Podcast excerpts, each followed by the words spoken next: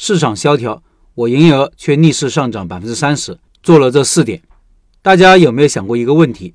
如何判断一个店是否真的有生命力、有竞争力？就看这个店在大环境不好的时候的表现。别人下滑，你下滑的少，固然很强，但更强的是别人下滑，你却逆势上涨。饺子馆薛老板经常会在直播群里发他的店铺情况，很多时候店里都是坐满了人。对于这样的店，就是我们学习的对象，看看他做对了什么。他说。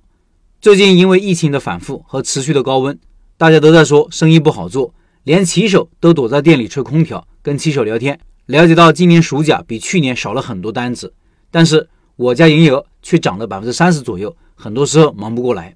这里附上了一个店铺视频，听音频的老板可以到开店笔记的公众号查找对应文章看这个视频。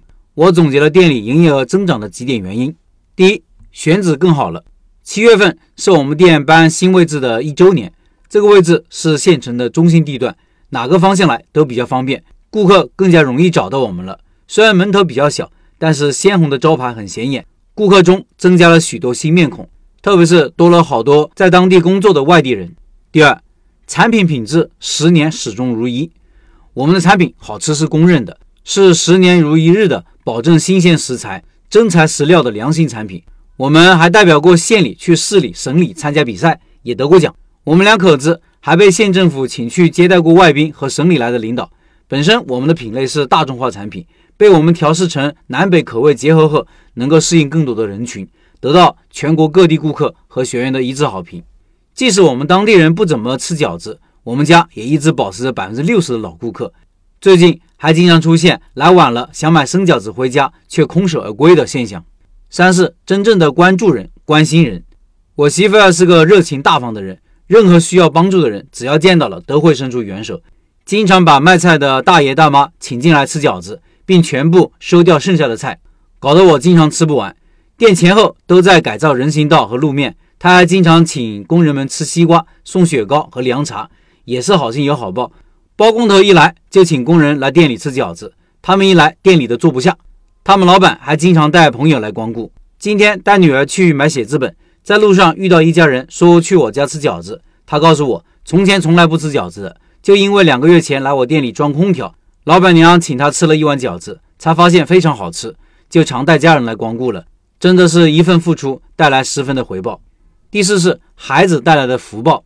本来想让孩子去参加夏令营的，但由于疫情取消了，跟我们一起在店里帮了很大的忙。我孩子一个十岁，一个八岁，学习能力都很强。点餐、收银、包饺子、擀面条、拌凉菜、上菜、收桌子、拖地，样样都行。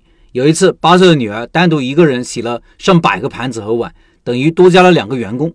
本来我们店就很受小朋友喜欢，最近家长更是常带孩子们来吃饺子，说要拿我孩子当榜样教育自己的孩子，经常听到夸奖声。孩子有些事也帮我解决服务问题，比如顾客等久了，让孩子去解释；忘记收钱了，让孩子去提醒。要拼桌了，让孩子去跟顾客协调等等。以前服务员做些事情可能出现不愉快的现象，顾客看到是孩子，每次都是面带笑容，并给予夸奖。我觉得孩子们为我们贡献了挺多的营业额。孩子在点单的时候会给顾客推荐，成功率很高。今天刚在这学习完的学员，原本是大学城开店，因为疫情，大学经常停课。他之前做的小众品类，依靠学生，本来生意都挺不错，但离开大学城后，产品接受度不够。来学习是因为考察到饺子品类更容易被大众接受，能够服务到更多的人群。来之前还担心自己没有餐饮经验学不会，这两天好多技能都是我孩子教他的。用他的话来说，宝宝都能做到，大人做起来就更简单不过了。回去开店更有信心。也许你会疑问，这些都是很平常的事情啊，大环境不好，你营业额为什么还上升呢？我想的是，大环境不好，很多餐馆或者同行就倒了，相当于竞争就少了。顾客选择也少了，而我始终都在十年如一日的做好饺子。身边有这么一个可靠的店家，不来我这去哪呢？想起了一句话：时间不语，却回答了所有问题。这也许就是时间的力量吧。以上是薛老板的分享。另外，八月份的拜师学艺项目就是东北饺子，感兴趣老板可以进入直播交流群和薛老板直接交流。音频下方有二维码。